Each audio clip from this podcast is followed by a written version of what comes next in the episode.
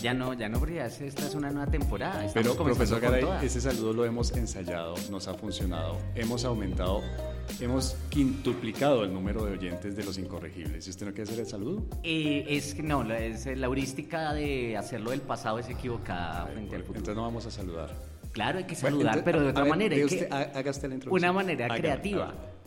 Eh, bienvenidos a Los Incorregibles, Los Incorregibles re- regresa, qué felicidad tener Los Incorregibles, algo así. ¿Esta es la tercera o la cuarta temporada? Esta, esta es la tercera, está diciendo. Y, y mire que ahora estamos en otro contexto, en otro ambiente. En otro ambiente. Cuente por qué. Tercera temporada de Los Incorregibles, Los Incorregibles en vivo. En vivo. Aunque no lo crean, en este momento tenemos público, Pero- una nutrida audiencia. Pero. Es increíble, la verdad yo no, no esperaba, no esperaba el público y la gente está haciendo afuera Cola. del lugar fila. Sí, sí, Hay sí, gente que- están golpeándose por entrar. usted- yo sé que usted es muy antiestado y antiautoridad y todo eso, pero gracias a la Policía Nacional por habernos enviado. Ya no es el SMAT, ¿verdad? Ya no se llama SMAT. Ahora no, ya no, ya no tiene pues, Sí, cuerpos sí, sí. de la paz y el amor. Bueno, ese Peace and Love, afortunadamente nos vinieron, nos acompañan aquí. Ese cuerpo, mandaron como un, eh, ¿cómo se decía antes? Un piquete.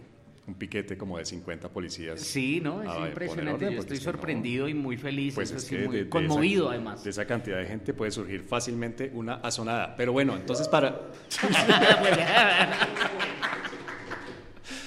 para inaugurar esta tercera temporada de Los Incorregibles, que ahora va a ser en vivo, y poco a poco daremos las coordenadas para que la gente nos acompañe. Es como esas, esas eh, cocinas ocultas. Vamos Eso, a hacer- sí, cada, eso. cada vez que sí, vayamos sí. a grabar será Los Incorregibles, cocina oculta. No, no, que no sea outdoors, que no sea por allá en los cerros y demás, porque nos atracan, en fin.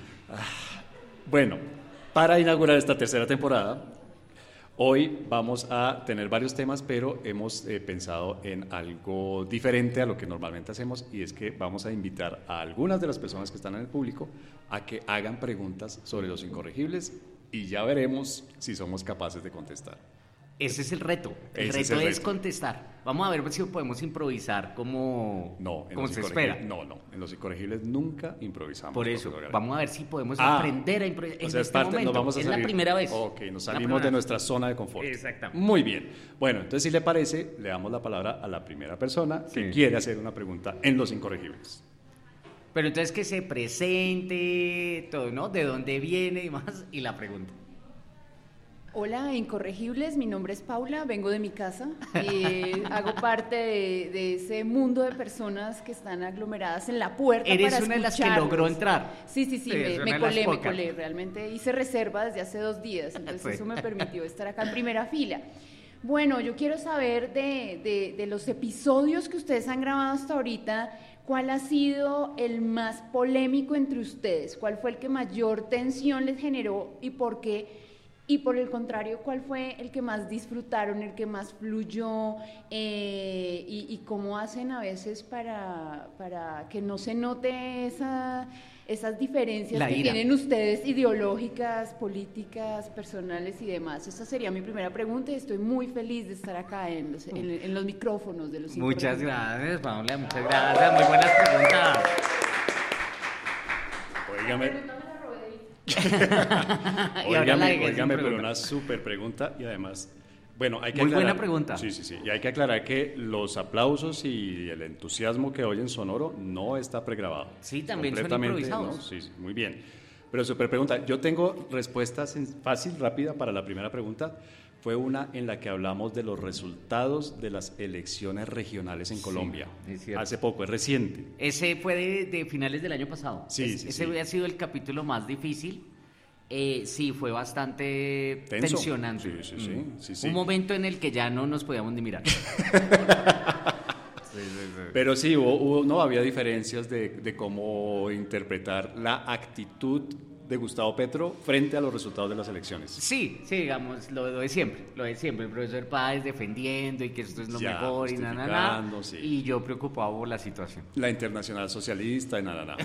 ¿Sí? Exactamente. No sé, valdría la pena saber y preguntarle a las personas que, que oyeron ese episodio si notaron la tensión, si le- porque hubo un momento ya después de que terminamos de grabarlo, estos son infidencias, ¿no? Eh, en que nos preocupamos porque tal vez por la tensión que hubo pudo haber salido muy pesado, muy aburrido, muy lento, muy denso. Pensamos en dejar de hacer el podcast. Tampoco.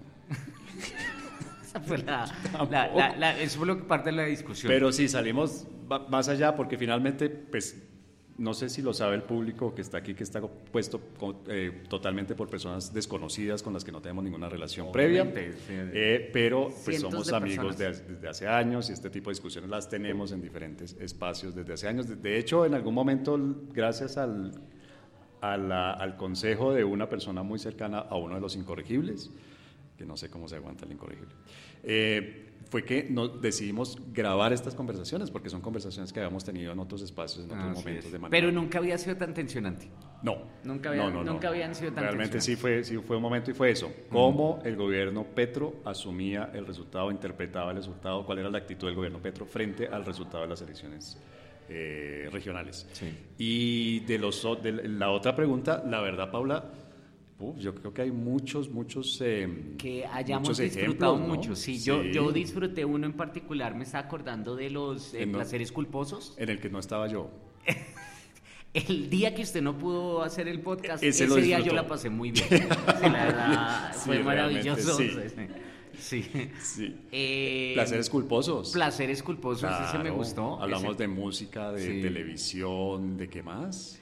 Eh, de, no, de todo, de comida. De comida, sí. De comida, de, de series, ¿no? De todo, hablamos. Sí, sí, sí. Eso fue uno, digamos, de un tema ligero y sí fue bien, sí. bien agradable. Y, y, otro, a ver, ¿cuál otro me...? Ah, bueno, y uno que hablamos de las herencias políticas, de, del tema de... De las castas, de las dinastías de las castas, políticas. Ese me gustó también grabarlo. Sí sí, sí sí, Me gustó, pero por lo que yo decía, principalmente. Normalmente eso Porque sucede. eran muy, eran muy profundas mis Yo, yo he notado que a usted le gusta mucho lo que usted dice. Exactamente. Sí, sí, Estoy muy lleno de mí, como dirían en Ya, muy bien. Bueno, creo que contestamos, ¿sí? ¿Quién más quiere preguntar? Adelante, chicas, chicos. Algunas de, los, de las cientos de personas que, ¿no? Es que toca, toca también por partes. Hay que coordinar, sí. Muy bien. Otra pregunta. Entonces, nombre, de dónde viene, etcétera. ¿Cuál es su relación? Julián, y vengo también de mi casa, igual que Paula. Eh, pregunta, ¿qué nos espera para esta nueva temporada en Los Incorregibles? ¿Qué retos ven? ¿Cuáles son esas noticias o esa actualidad que consideran importante hablar para sus oyentes? Wow, esa es una, muy, una pregunta difícil. Muy bien, gracias Julián, muy bien. Una súper pregunta. No me acostumbro todavía, es decir, yo estoy acostumbrado un poco a la fama, pero nuestros miles, miles de seguidores son distantes. Es que Normalmente no es, fácil, es, un, poco una, con todo el respeto lo digo, es un poco una masa amorfa que está allí distante, ¿no? Sin rostro, sin rostro, sin A mí lo que me gustaría es que lo vieran a uno como, pues como un igual, como, un ser, humano, normal. Sí, como ser no este ídolo. Exactamente. Sí, realmente. Pero muchas gracias. Julián me dijiste, ¿verdad, Julián? Sí. Gracias, Julián. Yo creo que el principal reto de los incorregibles, y esto es confesión, me da culpa, nuestra culpa, es ser más regulares. La verdad, sí, hemos, hemos por distintas eh, circunstancias, algunas justificadas, otras injustificables, yo creo que el principal reto es que los incorregibles sean más regulares. Mm. Y la verdad, yo creo que tenemos que hablar extra micrófonos, pero esto, está, esto me está gustando mucho, está saliendo muy bien y espero que lo podamos hacer de manera más regular, más, más eh, eh, sí, tener un, ritmo. Sí, yo también, yo también creo, es que sí es un tema de, de, la cantidad de cosas que van surgiendo en el día a día y que dificultan entonces eh, eso, ser muy puntuales, poner días, fechas, horas exactas en las que vayamos a grabar para atender además las, la cantidad de personas que nos lo pide. Sí, a propósito de cantidad de personas, creo que hubo un problema en la seguridad, profesor Garay, me parece que dejaron entrar a alguien.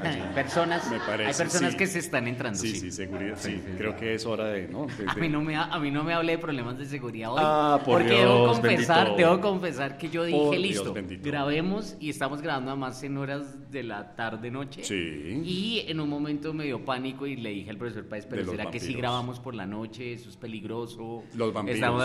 sí, sí, sí, sí, Entonces, Muy bien. un poco en pánico ahora, sí, sí, sí. Julián, y Julián, ¿verdad? Sí, Julián. Julián, y hay un segundo Julián, reto. Julián es la persona más importante de este podcast. ¿Cómo? debo decir. Gracias, profesor Garay. es la, es no, la foto si quiere, le digo a Julián que venga y siga hablando, siga haciendo el podcast. Julián, un segundo reto, y ese lo tenemos muy a menudo, aparece muy a menudo, es no hablar solo de política. Que digamos es muy tentador hablar de Es que. ¿sabe cuál es el problema? Que, em, digamos, es lo único de lo que sabemos hablar. no, tampoco. Claro, somos si tan no, de- unidimensionales tampoco. No, pero sí porque, a ver, eh, de, en profundidad, de deporte no sabemos, aquí mejor dicho, ¿Cómo que no? eh, sacamos cero. Eh, de temas eh, artísticos, de otras no sabemos hablar mucho, entonces, o hablamos trivialidades o hablamos de política.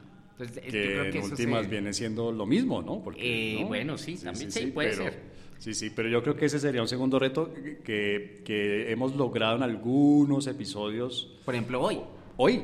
Hoy Sí, estamos señor. hablando de otras sí, cosas. Sí, que sí, no estamos hablando de A menos de que haya una no, pregunta estamos- de esa y mejor dicho, ahí sí Y entramos. nos extendemos. Exacto. Nos vamos con toda. Sí, sí. Bien, bueno, eso sería. ¿Algún otro reto que usted tenga para esta nueva temporada? Eh, no, yo eh, lo que ha preguntado Juli del tema de las sorpresas. Ah, pero sí, entonces eh, de qué viene para esta temporada. Y entonces la respuesta es esa, vienen muchas sorpresas, vienen muchas cosas, vienen Vienen- muchas cosas interesantes. Vienen sorpresas, vienen buenos deseos, digamos, buenas intenciones de nuevo año, de nueva temporada. Por ejemplo, grabar video y posiblemente tener transmisión en vivo de video. Sí, sí, Vamos sí. a ver si eso es un tema, digamos, de- técnico que se soluciona. Hoy al fin tenemos video. No, señor, hoy no.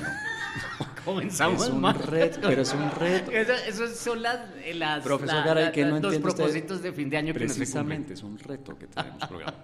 Y él, vea que ahora se me olvidó el otro. Ah, perdón. Y el otro, hablando muy en serio, Sí. es volver a algo que, que intentamos que salió relativamente bien, que fue tener invitados. Ah, sí, los Sí, sí. invitados.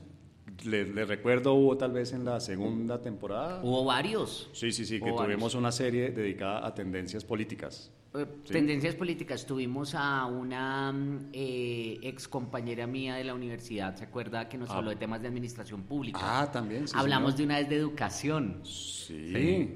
Entonces, eh, entonces tuvimos invitados en esos, en esos casos. Creo que han sido Claro los invitados. Mm, Pero ese, ese me parece que es chévere. Sí, hay que seguir invitando gente. A pesar de que usted no va a poder oírse solo a usted mismo. Me da mucha tristeza Yo sé, sí, sí, pero yo creo que es bueno. el tiempo a otras voces. Ah, no, por Dios no me gusta mucho. Sí, pero, bueno. sí, vamos a, yo creo que por el lado del video, vamos a ver si con transmisión en vivo y también por el lado Muy de buenas- invitados. muy ¿cierto? buenos propósitos. Deberíamos ver. buscar gente famosa. ¿A qué famoso le gustaría usted traer a los incorregibles? Puede ser un Además personaje de, cualquier momento de la historia. de mí mismo, ¿sí? Sí. Eh, no sé, no sé. A no sé a Hayek, no le gustaría traer a Hayek, a Está Friedman, muerto. a Marx. Sí, señor, le estoy diciendo una cosa, ¿no? Atemporal. A Milei. ¿Le gustaría traer a Milei? Traemos, a Milei. Uy, uy, uy, eso sería bombi. ¿Cuál sería el Milei Colombia? No, esto ya hablamos, ¿no? María Fernanda Cabal, tal vez. Mire que volvemos a la política. Ah, no, no, entonces no hablemos de no, eso. No, no, no, no, no, María Fernanda Cabal es cero Milei. Pero hagamos un capítulo Pero ¿sabe qué creo yo? María Fernanda Cabal sería una buena invitada. Tiene mucha chispa. No. Tiene mucha chispa María Fernanda Cabal. No, no, no puedo. Una vez me insultó por Twitter, ¿no? ¿Ah, sí? Sí, ¿Qué le dijo? no. ¿Socialista? ¿Comunista? sí, me dijo un mamerto. ¿Comunista enclosetado? Me ¿Mamerto dijo enclosetado? Mamerto a mí. Bueno, Sí, sí. ya ve usted. Muy bien. eh, ¿Alguna otra persona que quiera hacer una pregunta? ¿Alguien de, de- de este público, de personas desconocidas con las que no tenemos ninguna relación previa? Gracias, gracias por abrirnos el micrófono a los grupis de los incorregibles. No, muchas gracias por La estar acá. grupigible Isabel, eh, que viene desde el trabajo, pero después va para la casa. Y mm, yo quisiera preguntarles si estas emisiones en vivo las van a seguir haciendo aquí desde este fantástico lugar. Para quienes no saben, estamos grabando en vivo desde Le Tiende en el Parkway. Y convenientemente para esta grupigible eh, es cerca de su trabajo y de su casa. Entonces me gustaría saber si han pensado mantener la locación o piensan eh, transmitir desde otras partes. Voy a atreverme a sugerir, por favor, mantengan la locación porque el sitio es muy, muy agradable. Ok. Gracias. ok. Muchas gracias, Isabel. ¿Hay qué decimos? No, pues toca decir la verdad. A ver. Estuvimos en conversaciones con las personas del Partido Comunista, de la JUCO, de la JUCO, para ver si nos prestaban sus instalaciones, ¿no? No, de comunes. De De comunes que queda allí nomás. De comunes, sí. Sí, de comunes. Pero la verdad, Yo por- la vez pasada me di cuenta que eran comunes. Porque De- yo iba cuando en el carro, entró, no, no, cuando iba en el entró carro y le y hay un carnet. semáforo y yo me quedé ahí cuando Ya. volteo a mirar y estaba esta gente de estos, Y- creo y que está Gallo y esta gente. Y yo decía, este no es, ¡Ah! claro, cuando me, me pongo a ver y claro, era comunes. Y el semáforo en rojo. No, pues me pasé en rojo. Yo no me podía quedar ahí, yo no podía quedarme ahí, me da miedo. Claro. Javier, usted sabe que las ideas no son tan contagiosas, o sea, no es como un virus. ¿Sabe usted que no?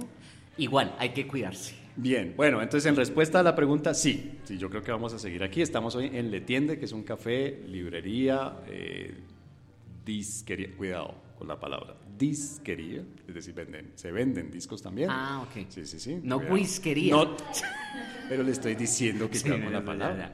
Eh, que queda sobre el Parway con calle 37 y sí, muy amablemente las personas que son eh, propietarias de este establecimiento nos prestan sus instalaciones para grabar los incorregibles. Ok, muy sí, bien. sí, No, y bueno, son unas instalaciones bien, bien cómodas. Mire, tenemos unas instalaciones Sí, está cómodas. chévere, la verdad, me- a mí me gusta. Eh, y sí, pues sí. ¿Usted cómo se ha sentido? Muy bien, me siento contento, me Llevamos, siento contento. llevamos, estoy viendo aquí, llevamos más de 15 minutos ya de programa en vivo con público, primera vez. Es la primera vez, la primera vez.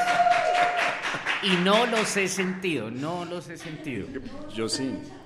Muy bien, bueno, ¿hay otra persona del público que tenga preguntas? Preguntas, necesitamos Pregunten lo que quieran preguntar. Lo que se le ocurra. Hola, me llamo Rafael. eh, vengo eh, en bicicleta a la tienda.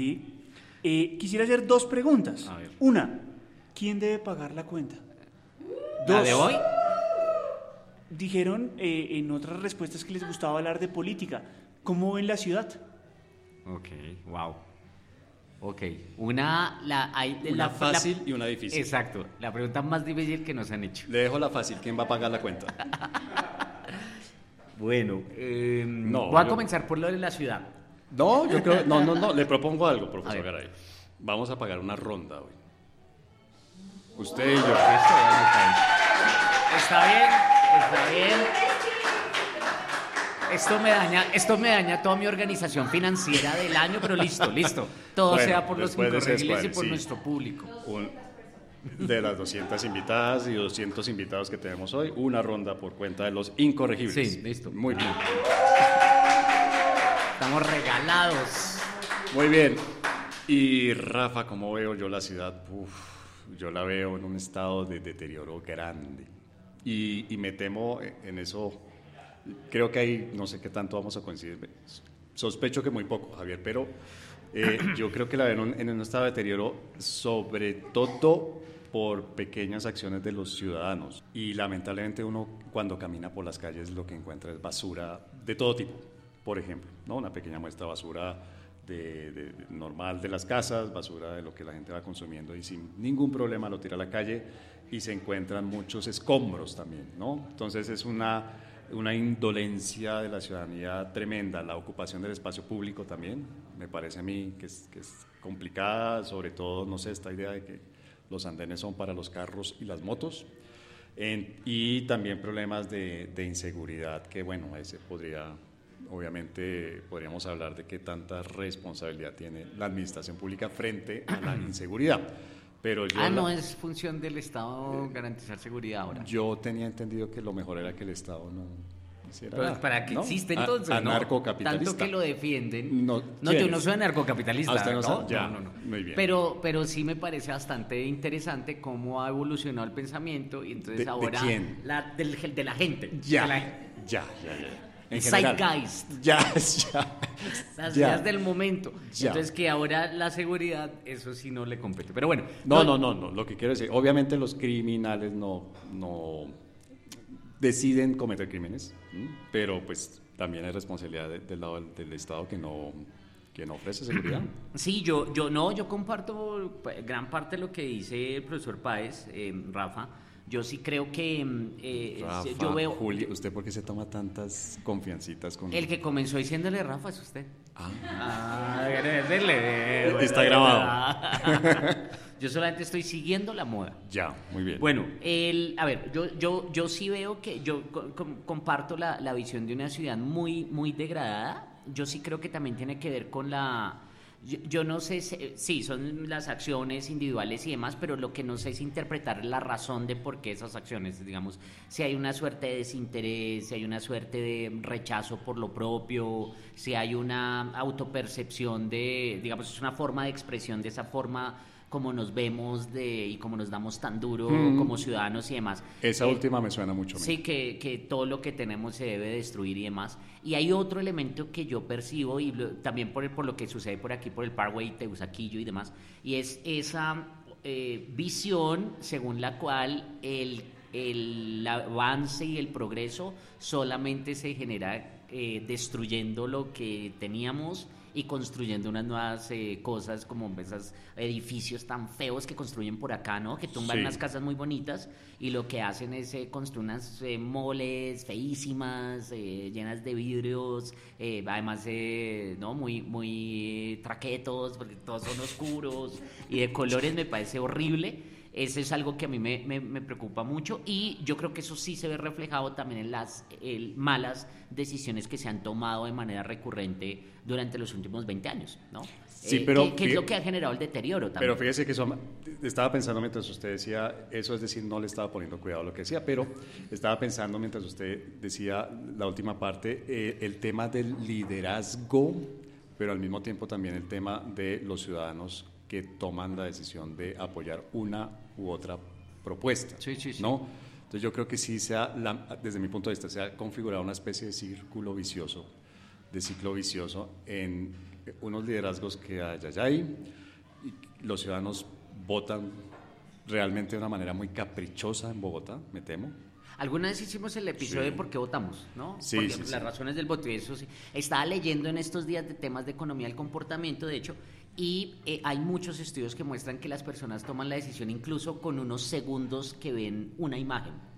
Y lo que hacen después, a partir de esas creencias que, con- que, que- que- crean inicialmente solamente viendo la imagen, después lo que hacen, eso se llama sesgo de confirmación, es simplemente confirmar, insistir en su visión inicial O sea, para poder dotar a los candidatos de algunos atributos que no necesariamente son los que tienen. Literalmente ven algo que les gusta, Pero sí, son les unas- gusta visualmente. Sí, visualmente es una cuestión de la imagen. Sí. ¿no? Entonces eso se hace con unos experimentos en los que les muestran fotos a las personas Sí. por cuestiones de segundos. Y entre más le Bueno, muestren la pero si imagen a eso- la persona, si eso- más dudan. Si eso es así como usted lo dice, yo le aconsejaría que jamás se lanzara a la política. Por el contrario, puede ser muy, inter- puede ser muy interesante eh, por mi gran carisma. Pero es que eso no se ve. Se ve, claro, se ve. Ah, ya. Se- lo, lo- es tan fuerte, es tan fuerte que solamente al, verme la gente ya queda obnubilada. Oí a una persona que se reía más fuerte que las demás en el público. Yo sé, yo sé, yo también no lo voy a decir quién, pero la, Yo también lo escuché. la carcajada fue más fuerte. Yo sé. Sí, sí, muy bien. Bueno, entonces sí, yo creo, Raf- Rafael, ¿verdad? Rafa, yo creo, Rafa, que sí sea, sea, desde mi punto de vista, y eso es algo muy difícil de romper, se está generando, se generó un ciclo vicioso de malos liderazgos, liderazgos realmente que se pelean entre ellos por unas cosas absurdas, de eso creo que el ejemplo más grande y iba a decir más concreto, pero en realidad es todo lo contrario, es el metro, ¿no?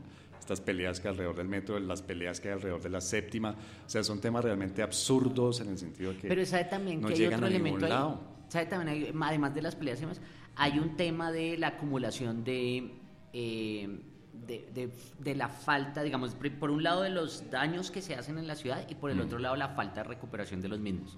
Pero hay tantos elementos y tantas fuentes o frentes de, de necesidades y prioridades que lo que se va dañando se deja ahí y pues claro, Porque cuando se prioritario. acumula eh, después es muy difícil de recuperar. Y Claro. eso por eso es que la percepción también es nunca nunca va a alcanzar ninguna alcaldía, Hmm. por más que no haya pelea además, para resolver todo, pues porque hay que comenzar a ponerlo en orden y eso es difícil de hacer. No, hay cosas que se vuelven. Aquí al frente, literalmente al frente, está la estatua del almirante Padilla. eh, y pues obviamente eso, eh, embellecer, recuperar. Yo creo que ya diga la dirección porque tanto que lo ha mencionado y le tiende y demás, diga la dirección para que la gente venga, porque entonces Bueno, entonces usted llega, usted llega a Comunes y, y se regresa. Carrera 24 con 37, 37, 44. Aquí está al frente, justo al frente está la estatua del almirante Padilla. Y pues uno está semidestruida, está vandalizada, está muy dañada, obviamente Sí. es una cosa muy fea, Mm. y utilizo la palabra fea porque es una cuestión estética, básicamente, obviamente una estatua no tiene una función, no le soluciona un problema a nadie, no va a bajar la inseguridad, no va a hacer que la gente llegue más rápido a su que- trabajo, o a su casa, entonces eso va cayendo y cayendo y cayendo y cayendo en las prioridades de la ciudad hasta que simplemente se convierten en, en algo prácticamente suntuario. yo Y ahí creo, hay ¿no? dos cosas adicionales que podrían entonces identificarse. Por un lado, esa falta de la percepción, no sé, de la necesidad del, del deseo y demás sobre la estética.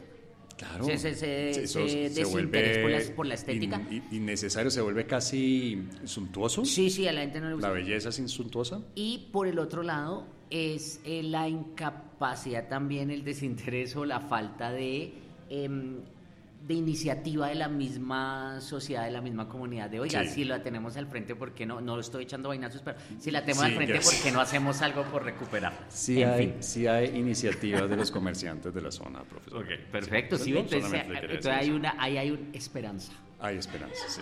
Hay esperanza en la iniciativa colectiva. pero descentralizada. Muy bien, Muy eso, bien. Es, eso es Ostrom. Ya, muy bien. Bueno, hoy el tiempo vuela. ¿Cuánto llevamos? 25, 26 minutos. Muy bien, De programa bien, en vivo. es Entonces le propongo lo siguiente, profesor. Esto está saliendo muy bien. Sí, Muy estoy bien. contento. No es que me sorprenda, pero está saliendo muy bien. Sí. Entonces le propongo que hagamos una pequeña pausa y regresamos con más preguntas de algunos de los privilegiados que lograron ingresar. grandes los que no están por allá afuera.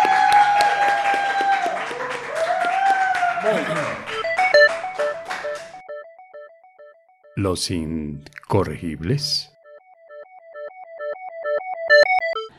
Bueno, profesor Garay, esto está funcionando muy bien. Pero hoy. muy bien, No, muy tercera bien. está temporada. Impresionante esto. Es impresionante esto.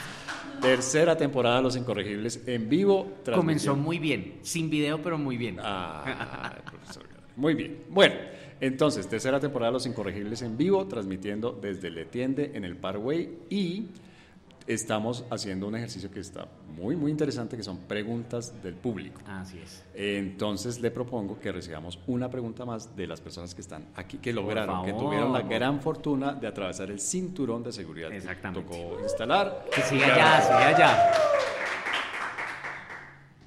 Entonces, Hola. nombre completo, dónde vienes y, y cuál es tu Eh. pregunta. Hola, hola, ¿cómo están? Soy la mamá de Ainhoa y Santiago, eh, fiel oyente de Los Incorregibles. eh, Una de nuestras principales oyentes, ¿no? Nos reclama, nos reclama cuando no, no publicamos. por sí. redes sociales, por WhatsApp, por todos los medios. Eh, lo primero, felicitarlo, chévere que esté todo este montón de gente aquí en Letienne, en el Parkway, en la 24 con 37. Y tengo varias preguntas, pueden elegir cuál escoger. Eh, me gustaría conocer cuál es eh, el proceso creativo de los incorregibles, es decir, cómo se preparan, cómo seleccionan el tema, eh, cuánto tiempo ¿Cómo deciden invitar a quienes invitan? Hay sorpresas repentinas en los capítulos, esa sería una pregunta. Eh, la segunda estaría relacionada con qué hicieron en San Valentín, con quién celebraron, el amor, no amor, bueno, las relaciones un poco eh, de esta pareja de incorregibles. Y nada, la tercera es una sugerencia, por favor, no pierdan la regularidad en la grabación del podcast. Muchas gracias, muchas gracias.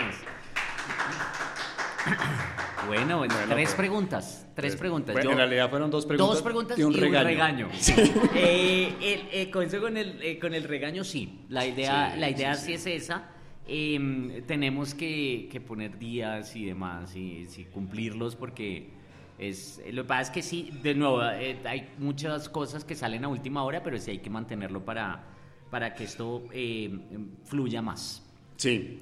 Sobre la primera pregunta es cómo, cómo planeamos, digamos, un poco lo que... A ver, ¿qué diría usted, profesor Porque Páez? pero porque se ríe. No, nada, es que me, me- me estaba acordando de una cosa. Ya, muy bien. De un chiste. Ya, bueno, entonces, más o menos el proceso creativo es que vemos un par de días antes, ¿no? Nosotros hacemos el chiste de que con mucha anticipación, pero un par de días antes vemos qué está sucediendo, ¿no? Un poco en, en la- en- en noticias, en sociedad, o incluso qué ha sucedido con nuestras propias vidas, ¿no? Sí, sí, Sí, sí, muchas veces somos, somos autobiográficos. Por ejemplo, uno de los episodios más bonitos que tuvimos fue en el que le hicimos un homenaje a, Al perrito. a su perrito. Mm, sí, sí, sí, eso fue un, un, homena- un- un episodio muy bonito. Hace un año. Ya hace, un año, claro. Bueno, y ese fue un episodio bonito porque era un- obviamente autobiográfico y era también una manera de, Mm. de- de- de expresar el dolor que usted sentía en ese momento, expresar obviamente también todos los sentimientos bonitos que, Mm. que, que- que- que tuvo usted y que tiene todavía por este perrito. A veces son cosas de las que pasan en el país, en la ciudad, o a veces digamos en el microcosmos en el que nos movemos nosotros, que es la universidad. Sí. Entonces de allí sacamos la, la inspiración del tema y a partir de allí tratamos de encontrar unas dos o tres ideas que nos sirvan de eje de conversación y empezamos a hablar. Sí, ¿no? creo que es eso principalmente. Sí, realmente. Está muy bien construida momento- la, la explicación del proceso. Sí, del muchas, proceso muchas gracias a la gente de Letiende. Me acaba de llegar la bebida Delis. Ah, mire, doble bebida. Mire, una Muy bien. maravilla. O sea, desde, desde que oyeron que hoy invitaban los Sí, sí, sí, incorrectos. sí. Tocaba, tocaba. Entonces sí, principalmente ese, este, este juguito de naranja está bueno. ¿Sí? Sí, sabe a vodka. Eh, entonces ese es más o menos, ¿Está digamos, pasado? la- no sé. Ya, perdón, Pe- pues solamente que no- sabía. En, en Le Tiende tienen unos cócteles muy ricos. y este ok, muy bien, muy bien. Entonces ese es más o menos el proceso creativo. Ver que hay proceso creativo suena chévere. No, suena súper, bien. súper pro, Dejémoslo así. súper pro proceso creativo. ver qué está pasando un poco en la sociedad o qué está pasando en nuestros días, en nuestro microcosmos y hablar de algo que creemos que puede interesarle a la gente, que creemos que puede haber personas de las que nos oyen que de alguna manera se conecten con el tema. Y hay temas un poco más estructurales. De hecho, tuvimos a una persona con una voz muy parecida a la que hizo ahora la pregunta. Sí, a la mamá Hablando. de Ainhoa y Santiago. Eh, muy Sí. parecida, sí. Hablando de temas de educación, Sí, ¿no? sí, sí, Tuvimos sí. Un, un episodio dedicado a educación y Nora Roballo fue la invitada. Exacto. No recuerdo, hablando muy en serio, no recuerdo si fue que en ese momento estaba sucediendo algo, se anunció una reforma o algo así o no. No, no, ese era un tema que queríamos, del cual queríamos hablar, porque lo habíamos anunciado muchas veces. Sí. Y de hecho toca retomar algo de eso, de cuáles son la, la crisis, por ejemplo, de la educación superior. Por ejemplo. Sí, son los temas eh, hoy Sí, que sí, están sí. eso, entonces... Óigame, vi, vi- que- vi dentro, dentro de la planeación segundo a segundo que tienen los incorregibles, le paso un dato, vi un, una nota sobre la educación superior en Taiwán en crisis. No, es que sí, por es que falta eso de demanda. Falta de demanda. Pasaron de algo así como 230 mil estudiantes a 190 mil estudiantes Sí. en 10 años. Sí, es una cuestión global. Y, por, y del otro lado tienen problemas para encontrar mano de obra calificada. Por ejemplo, en la revista Economist, Sí. los últimos estudios que muestran que las universidades no están contribuyendo al tema de productividad.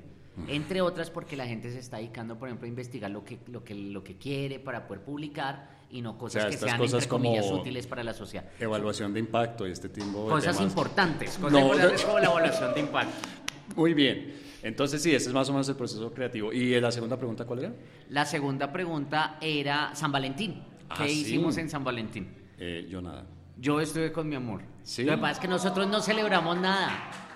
Nosotros nunca celebramos. O sea, cada día es una celebración. Tiene Que que- Eso sí, que todos los días del año es una celebración. Pero lo más Y chistoso. tenerlo a él en mi vida es un regalo continuo. Eso es cierto, es un regalo. Pero además, lo que, lo que sí pasa es que nosotros, si nos reímos de eso, las fechas importantes nunca las celebramos. ¿Cómo así? Nunca, o sea, por ejemplo. La muerte de eh, Hayek. ¿Cómo? No.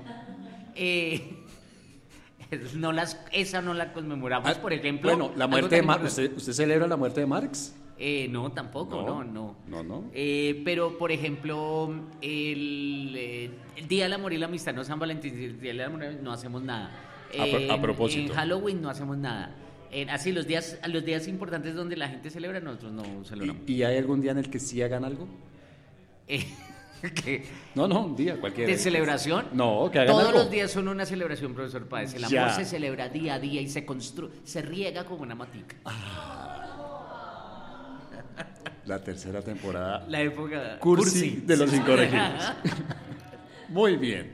Bueno, y la tercera pregunta, regaño, sí, sí tenemos que ser más, eh, más consistentes, más regulares en el, en- en el tiempo y sobre todo porque creo que hoy lo pudieron ustedes notar, lo pueden notar ustedes, esto es algo que nos gusta, ¿no? Lo disfrutamos mucho, excepto algunos episodios que fueron tensos, pero la verdad, tensionantes, en la, la verdad es algo que disfrutamos mucho, mucho, mucho.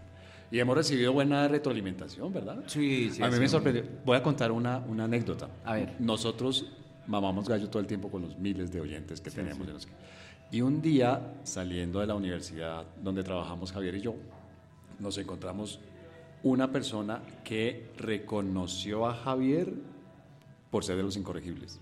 En la calle, quiero decir. ¿no? voces, por Una la persona voz. en la calle. Mm, Y hemos recibido de, de- de- Ese día lloramos un poquito. sí. Se volvió nuestra fecha especial. Sí, sí, sí, sí, sí. La celebramos, sí, sí, sí. Y ya veo un par de personas también de, de- de otros círculos, de, ¿no? Pues nada especial, digamos, pero de otros círculos que nos han dicho, ay, nosotros oímos los incorregibles y nos Mm. gusta mucho y tal, y sobre todo les gusta, no decir cuál de los dos incorregibles, pero sí. Obviamente yo, obvio. Sí. Pero sí, entonces eso sí es chévere, ¿no? Es anima Sí, que, muy que- chévere. que todas estas, no sé, bobadas que decimos aquí le puedan alegrar a alguien, le puedan servir para tener Para buenas ideas, le puedan servir para Esa es la- sí, la idea. es. Sí, sí. Bueno, profesor Garay, yo creo que la verdad por cuestiones de logística y ante el volumen de gente que hay aquí, eh, creo que es momento ya no de darle la palabra a las personas que nos acompañan, porque es imposible que se muevan. O sea, el- realmente es tanta la gente que es muy difícil que puedan llegar hasta el escenario. Entonces le propongo que eh, aprovechemos eh, los, los cientos de miles de seguidores que tenemos en redes sociales. Y, y por lo tanto las cientos de miles de preguntas que han llegado. Sí, sí, y escogamos una al azar. A ver. Al azar, Yo digo completamente al azar. escogamos tres al azar. Por ahora, por ahora escojamos una, profesor. Listo, bien, bien, sí, bueno. porque es que no, sí, por ahora una. Listo, entonces, sí, entonces, nos pregunta Jimena, ¿cómo? Ah, perdón, ya tenemos dos, perdón, ya tenemos varias preguntas. Sí, sí. Sí, sí, sí, tres preguntas. Ah, ya, ah, ya, muy bien. Es el Muy, ya profesor entendí, ya entendí. Muy bien, nos pregunta, Ay, Dios, nos se- pregunta Jimena. Es evidente. No, no todo se entiende con claridad en este podcast. Nos pregunta Jimena, perdón, ¿qué opinan de que sigan saliendo series sobre narcos? Uf, esa pregunta está buena. Es una muy buena pregunta. A ver, yo creo que las sociedades, varias sociedades tienen sus traumas, ¿no? Traumas históricos, digamos. Y el arte, yo sé que llamar la serie sobre narcos arte es atrevido, pero creo que el arte, sin lugar a dudas, es una válvula de expresión y de salida de todo ese malestar y de alguna manera de expiación también, no solo expresión, sino expiación. Entonces uno ve, por ejemplo, en Argentina, en Chile, que hay muchas películas sobre la, hay muchas series y muchos libros sobre las Mm. dictaduras.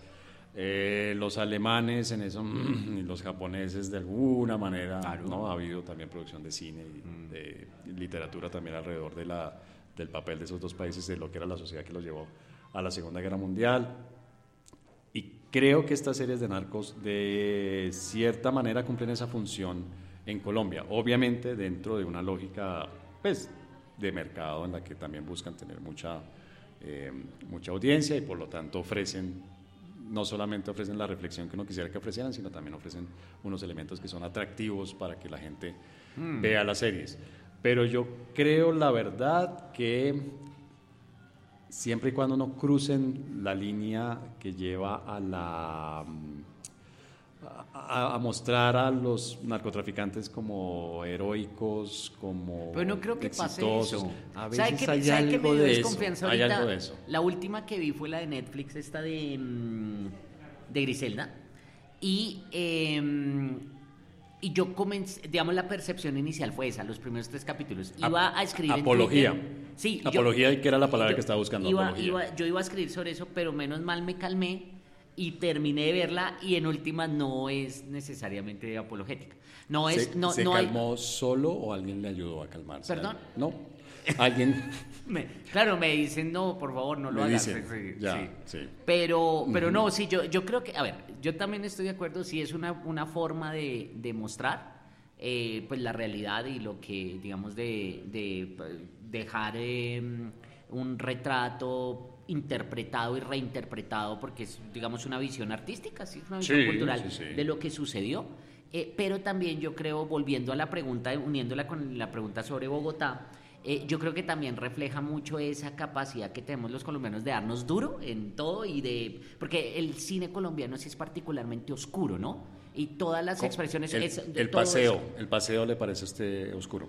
El, eh, no, pero sí piense que siempre es la misma, la misma historia como de todo lo malo, de las trampitas, Sí, de la, sí, ¿sí? de la, y eso me parece que es porque eh, nunca podemos eh, expresar y ver otras realidades de la, de la sociedad. ¿Sí? Todo es malo, todo es negativo, todo es corrupción, todo es, se limita a la violencia y demás. Y por el otro lado también eso limita y afecta la creatividad. A mí me sorprende mucho que seamos tan, em, tan realistas en la forma como producimos incluso arte. Y eso también está relacionado con la politización. Y ese sí es un problema que yo veo ahí, ¿no? Digamos, la, la única expresión artística que tenemos es eso, es la fiel eh, lectura de la realidad o por lo menos de la forma como interpretamos la realidad. Y eso me parece pues lamentable eh, porque podrían crearse, digamos, y construirse otras, otras formas que, de expresión. sabe que está, que se me vino ahora con, con lo que usted, de lo que usted acaba de decir, que se me vino a la mente, a la cabeza, los narcorridos, narcocorridos, que son muy Me populares en México y en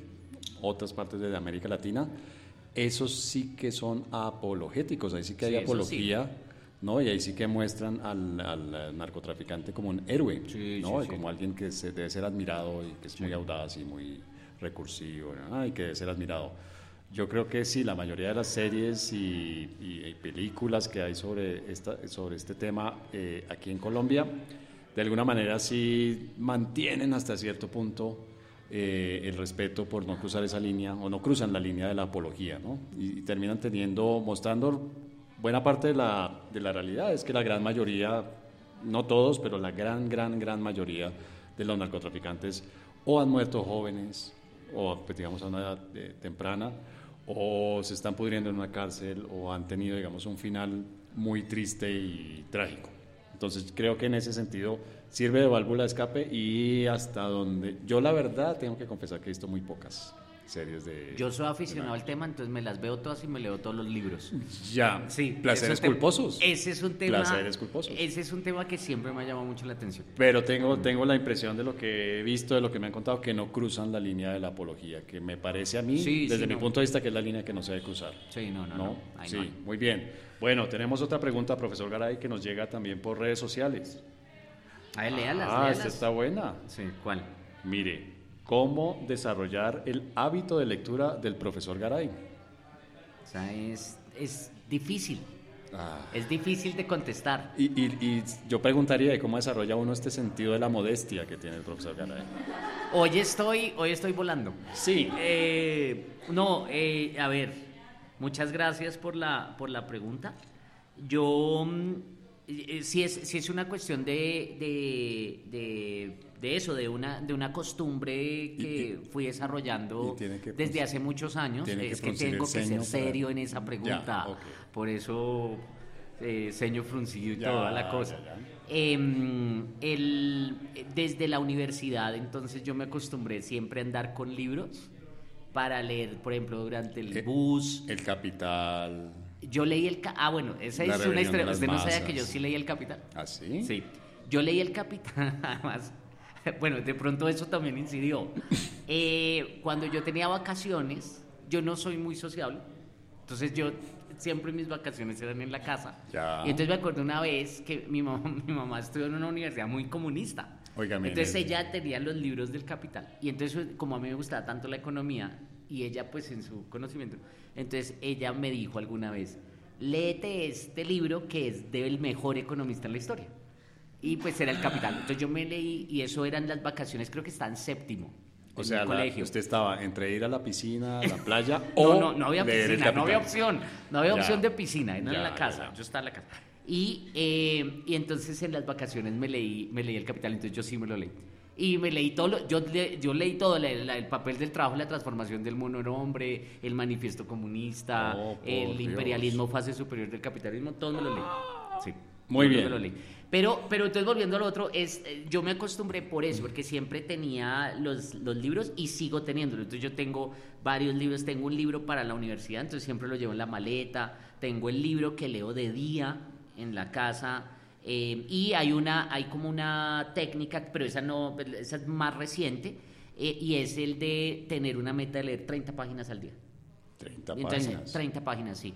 Eh, y eso me ha servido bastante. Entonces, cuando ya oscurece, a mí no me gusta prender las luces, entonces lo que hago es leer Kindle. Entonces tengo un libro en Kindle y tengo el libro de día y tengo el libro de la universidad. Entonces eso me hace leer más. ¿Y el de qué dijeron? ¿Y el de qué? El del baño. ¿Y el del baño? Sí, sí, sí. es el mismo del del día. ¿Y es una lectura diaria? ¿Cómo? Nada. Eh, bien, muy bien. Pero comple- complementando la pregunta del profesor Garay, yo creo que la lectura ah, en buena medida debe ser placentera, ¿no? Es un, sí, de- sí, Sí. tiene que ser por gusto, claro. Si uno leer un mal libro, un libro que a uno no le gusta. La vez pasada estaba leyendo, de hecho, un artículo sobre la lectura y decía que, eh, eh, digamos, realmente podemos leer muy pocos libros de todos los que se producen en, la, en el mundo. Entonces tenemos que ser muy selectivos porque realmente los cálculos es que en una vida normal, productiva, alcanzamos a leer máximo 400 libros, lo cual es muy poco. Entonces ahora me estoy volviendo más selectiva. Ahorita tengo solamente dos opciones de lecturas. Los clásicos clásicos. Estoy Sí. leyéndome los, los clásicos. La Odisea, la Iliada. No, Ah. me estoy leyendo los clásicos como Leviatán, me estoy leyendo el, eh, sí, lo- los clásicos de, sí, de, de autores eh, Sí. importantes. 50 y por el otro lado, 50 sombras de Grey, ¿usted en dónde lo...? ese, ese, ese lo, lo tengo ahí. Ya. Harry. No, porque es que usted se acuerda que ya habíamos ¿De hablado de eso y yo no leo literatura. De 50 Qué pena, a mí me da pena y todo, pero no Ya. leo, no leo literatura. No sé por qué, no me engancha. O sea, lee cosas más realistas, por ejemplo, una sobre una criatura mítica que tiene dos cabezas. no entendí eso. El. Leviatán, ¿no es así? ¿Cómo? El Leviatán. No, pero eh, no, no se trata de eso, ¿no? Ah, ok. Sí, sí, sí, sí, sí. Mejor dicho.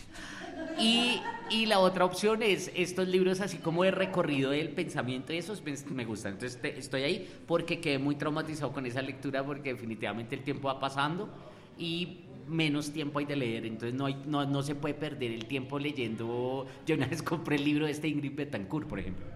De, de la rabia en el corazón. ahí, el, de- el que hizo después de que estuvo secuestrada. Ah, no, ese fue antes Que del es un secuestro. libro ¿no? así gordísimo y no, Oh, no. pero entonces- es que estuvo secuestrada mucho tiempo. Ahorita, pero Garay, por eso, y O sea, ahorita ¿no? ya ¿qué no quería puedo. usted? ¿Que fuera un facsímil? Y también tenía- 11 años en la selva. Y también, te- siete, ¿no? Fueron Once. siete, Ah, once, bueno, no, bueno, sí. sí, igual, y, lo- y- y también tenía el de Rafael Pardo de la historia de las guerras. Ah, eso es bueno. Pero preciso, es una, eh, no, no voy a leer a Rafael Pardo, o sea, para eso me voy a ¿Por unos qué no autores que sean más relevantes. ¿sí? Oh, por Dios, sí, sí, sí, o sea, no, no creo que la haya Bien, hecho un nos gran preguntan, profesor Garay, nos pregunta. Ay, ay, ay. No. Nos No, eso sí, pero pueden eh, decir cosas- Ah, esta pregunta está chévere, A ver. porque nos saca del tema, ¿no? del tema A político ver. y tal. ¿Cuál destino turístico nos recomiendan visitar en Colombia y por qué? Wow. Uy, yo tengo muchos. Ah, pero bueno, respuesta casi automática que se me viene a la cabeza. Nuquí. Realmente yo creo que es uno de los mejores que tan porque hipster es- esa respuesta. Pero ¿qué quiere que tan le diga? absolutamente hipster. Ah, O sea, es que no. me sale. He estado dos veces con diferencia de 20 años y he visto, digamos, los cambios que ha habido. Y realmente es de los sitios turísticos más espectaculares que hay en Colombia. Y le digo por qué. ¿Por qué? ¿Por qué? ¿Por qué? Porque tienen selva, tienen mangle y tienen unas playas que realmente uno difícilmente encuentra en otra parte. En el Caribe no se encuentran. Ya. Son playas literalmente kilométricas, de kilómetros de longitud, Ya. en las que no hay nadie. Ok. El mar, el- ahí el Océano Pacífico es, es caliente, pues en toda Colombia. El Océano Pacífico es caliente, el agua es muy agradable, las playas son muy, muy ricas. Es que dan ganas de quedarse ahí tranquilamente, uno no tiene que pelear con vendedores, no tiene que pelear con la música del vecino, no, tiene- no hay nadie. Ya. Ve, usted que es anti, iba a decir antisocial, que es poco dado a la... Un poco de habla socialización. Eh, ese sería un buen sitio para usted. Sí. Se come delicioso, hay muchas cosas que hacer. ¿no? ¿Qué- De- qué hay para hacer? planes, planes de naturaleza, Por que no eso. son muy exigentes físicamente. Ah, bueno, sí. Entonces es algunas sí es- caminatas cortas por la selva, algo que para mí de verdad es un placer muy, muy, muy intenso, que es irse en una, no sé cómo se llama, chalupa, canoa, por los manglares. por el mangue. Es espectacular ese plan, de las cosas más tranquilas que uno puede hacer en la vida. Sí. Y después está el mar y después está muy cerca de la ensenada de Utría, que uno entiende por qué las ballenas van a dar a luz allí, porque realmente es espectacular. Ya. Y es muy agradable y además... uno Las como- ballenas. Las Las, ballenas ballenas- tenés el pensamiento, no, es el lugar que más nos gusta, porque tiene unas playas hermosas. Perdón, se está burlando de mi conexión con las ballenas. No, no, no, no. Solamente como deduce, pues, se dice claro, y por eso las, las ballenas Porque es van. un sitio muy tranquilo, es un sitio resguardado, ¿no? Hay unas razones en la lógica ballenera, ahí, ¿no? Ok, ¿verdad? Vallenata, pero realmente sí es un sitio, es un sitio espectacular. Y la otra razón, la comida, porque a mí me encanta la comida de mar y realmente la comida de todo el Pacífico, o sea, la manera en que las, la gente, los colombianos del Pacífico preparan la comida es, uf, es otra cosa. Muy buena. Muy bueno. ¿Cuál es su sitio? Eh, yo soy menos, menos de naturaleza. Soy un poquito más urbano. Chapi- Eh, Chapinero. Entonces me parece el lugar ideal en... No, hay uno que no sé cuál será el mejor en Colombia. Yo creo que hay, hay varios lugares que me parecen agradables. Por ejemplo, pues sí, son cliché, pero a mí me gusta. Medellín, por ejemplo, me parece un, un buen lugar. Barranquilla es una ciudad que me gusta. Pero en, Muy este- tranquila. en estas... sin Eh, una- sin un pero alma, estuve hace poco, sin sin un alma, estuve hace poco en Barranquilla, el camellón del río, el, eh, Sí, sí, se sí. llama así, ¿verdad? El camellón, ¿sí? Malecón. El malecón, Malecón, gracias, el camellón. Es que yo soy viejito, soy viejito. Malecón, sí, sí. El malecón. Sí. Espectacular. Espectacular para caminar de noche, espectacular para caminar, el río, el río, es el río Magdalena y de nuevo la comida, oh, Sí, buena sí. comida, sí, muy chévere. Entonces eso, yo soy más, más urbano, pero este, en estas vacaciones estuvimos en Paipa y me encantó. ¿Sí? Me encantó, sí. Eh, eh, si quiere tranquilidad, es, es un lugar eh, donde se puede estar tranquilo sin tanta pretensión. Sí, sí. sin, sin tanta... A, a ver, ya, Sin tanto...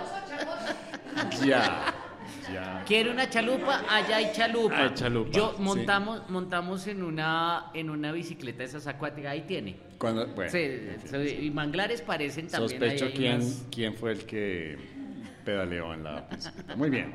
Bueno, tengo otra pregunta. Ah, mire, hay varias preguntas. Mire usted, pues hay que seleccionarlas obviamente Sí. y, y creo que además el tiempo ya poco a poco se nos va Sí, agotando. yo creo pero ya nos pero vamos, dos. vámonos con respuestas cortas a las siguientes preguntas.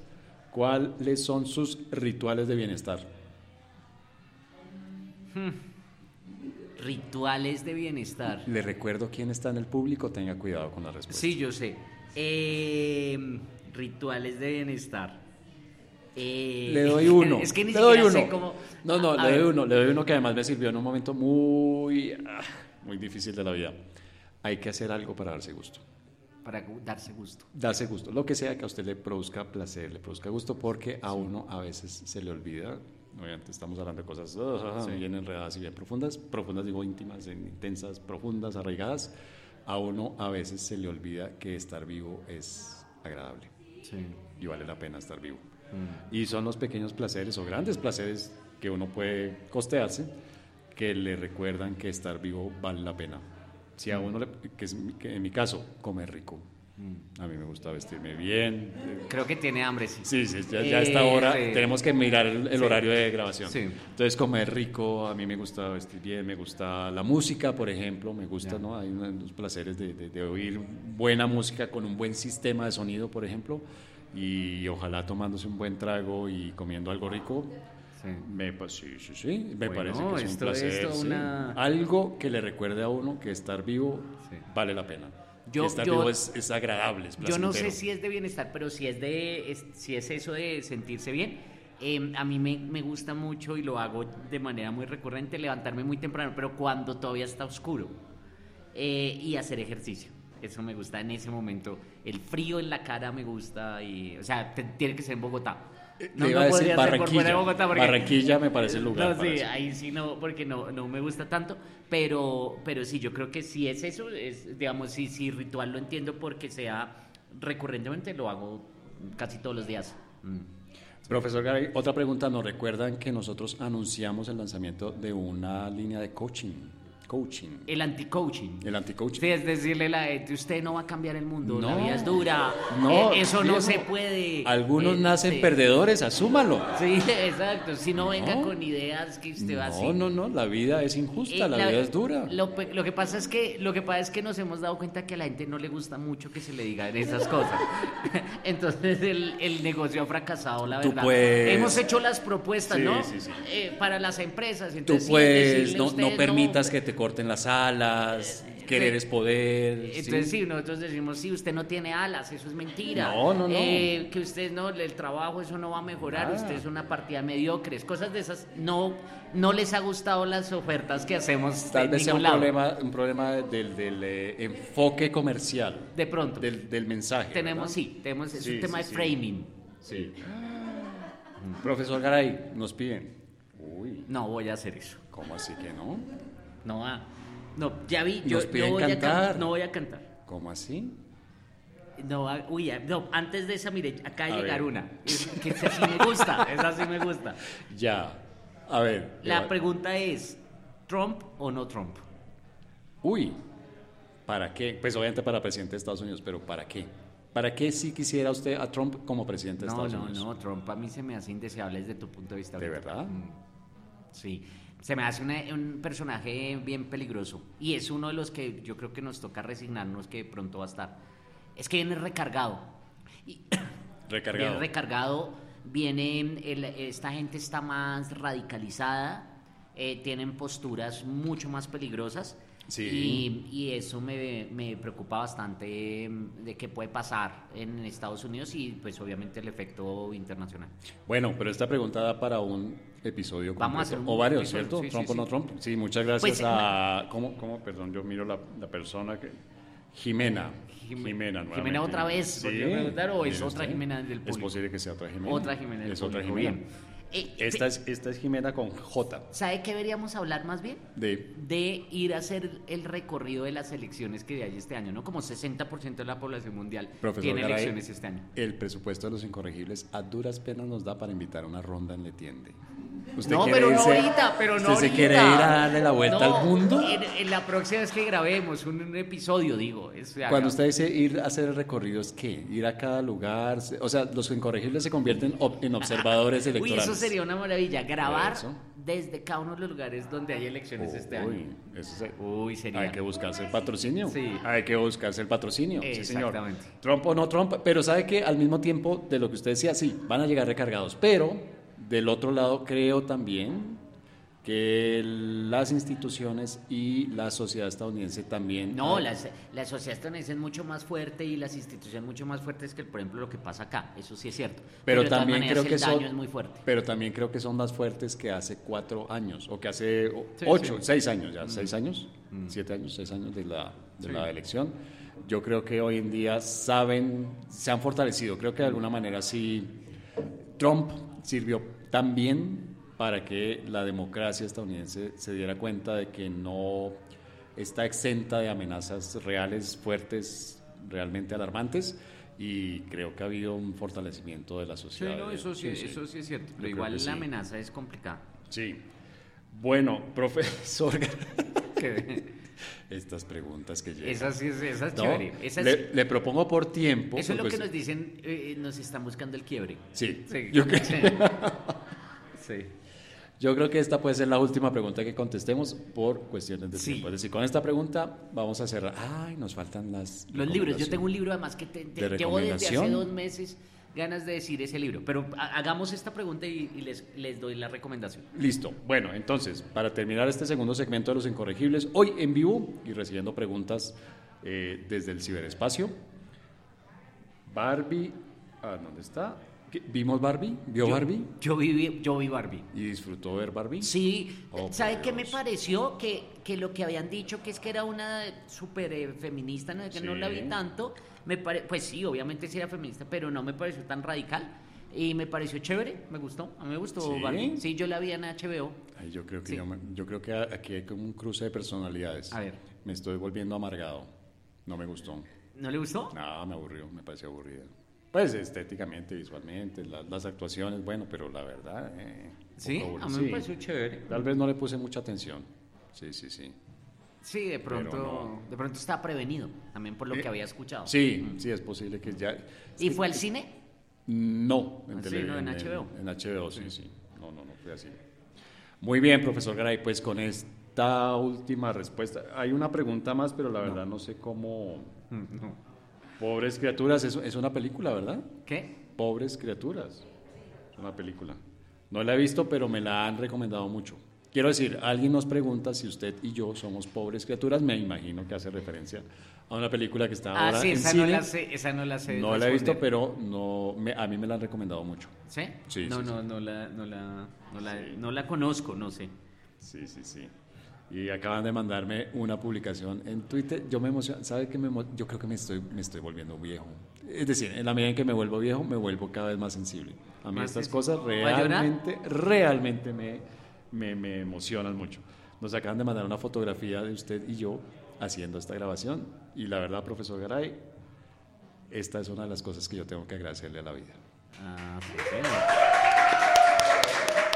Yo estoy aquí retuiteándola también de la, de la emoción. Muy bien, bueno, entonces con este, esta nota emotiva cerramos este segundo segmento de la tercera temporada de Los Incorregibles en vivo. En vivo. Muy bien. Los incorregibles recomiendan. Bueno, profesor Garay, nuestra microsección de recomendaciones. Entonces hay uno que quiero dar desde hace rato. El libro se llama Ideas, Historia eh, Intelectual de la Humanidad. Muy buen libro. Eh, Súper recomendado. Y Un poco largo, pero, Bueno, pero es, es, es- es muy, muy buen libro. Lo terminé hace poco y la verdad, eh, excelente. Muy, muy bueno. Eh, bueno, pues obviamente mi recomendación es venir a la tiende. Ah, a darse gusto. esa es una buena Ve, es una buena recomendación. recomendación, sí. Sí, sí. Una buena Entonces, sí, de bienestar y de darse gusto y venir a ver libros y venir a ver discos de acetato de vinilo Sí. y venirse a tomar un trago aquí y a comer algo rico a la tienda. Bueno, esa puede ser una recomendación. Más cuando vamos a estar.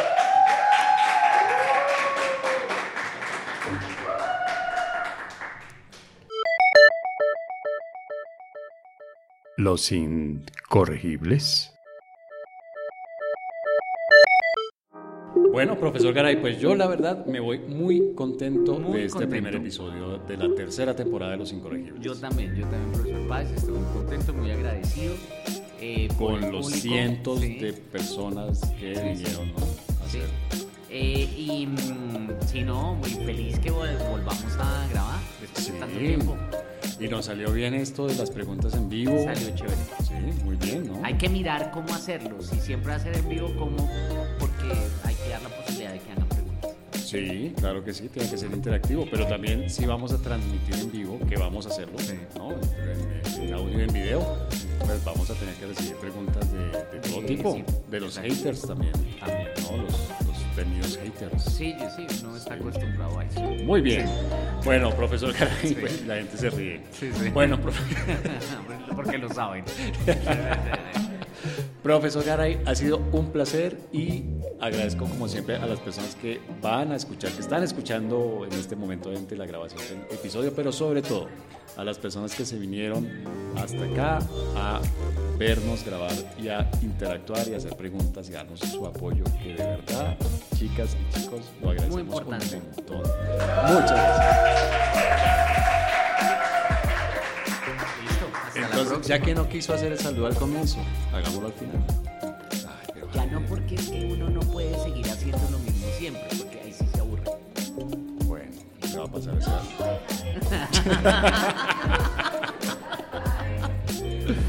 Muy bien. No te corre.